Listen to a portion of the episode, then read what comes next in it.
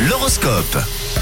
Avec la voix astrale, vos prévisions pour cette journée de mardi, signe par signe, et on débute avec vous les béliers. Les béliers, aujourd'hui, il faudra faire un effort pour rester calme. On compte sur vous les béliers. Pour les taureaux, il y a de la confusion dans vos échanges. hein. Soyez vigilants sur ce que vous dites ce Alors- mardi. Alors les gémeaux, vous allez euh, recadrer vos objectifs aujourd'hui. C'est cette mise au point justement qui va vous permettre d'être, comment dire, un peu plus précis. Alors les cancers, restez ouverts aux idées des autres. hein. C'est toujours enrichissant pour vous. Les lions, félicitations, ça se passe plutôt bien ces temps-ci hein, pour vous.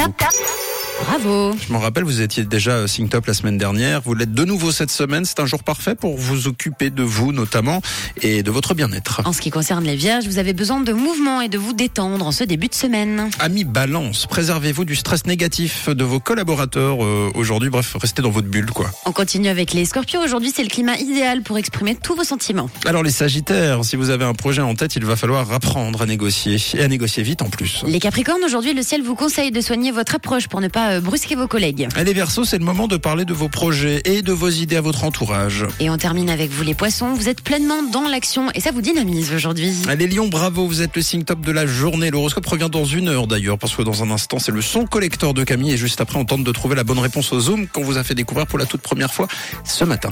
C'était l'horoscope Rouge.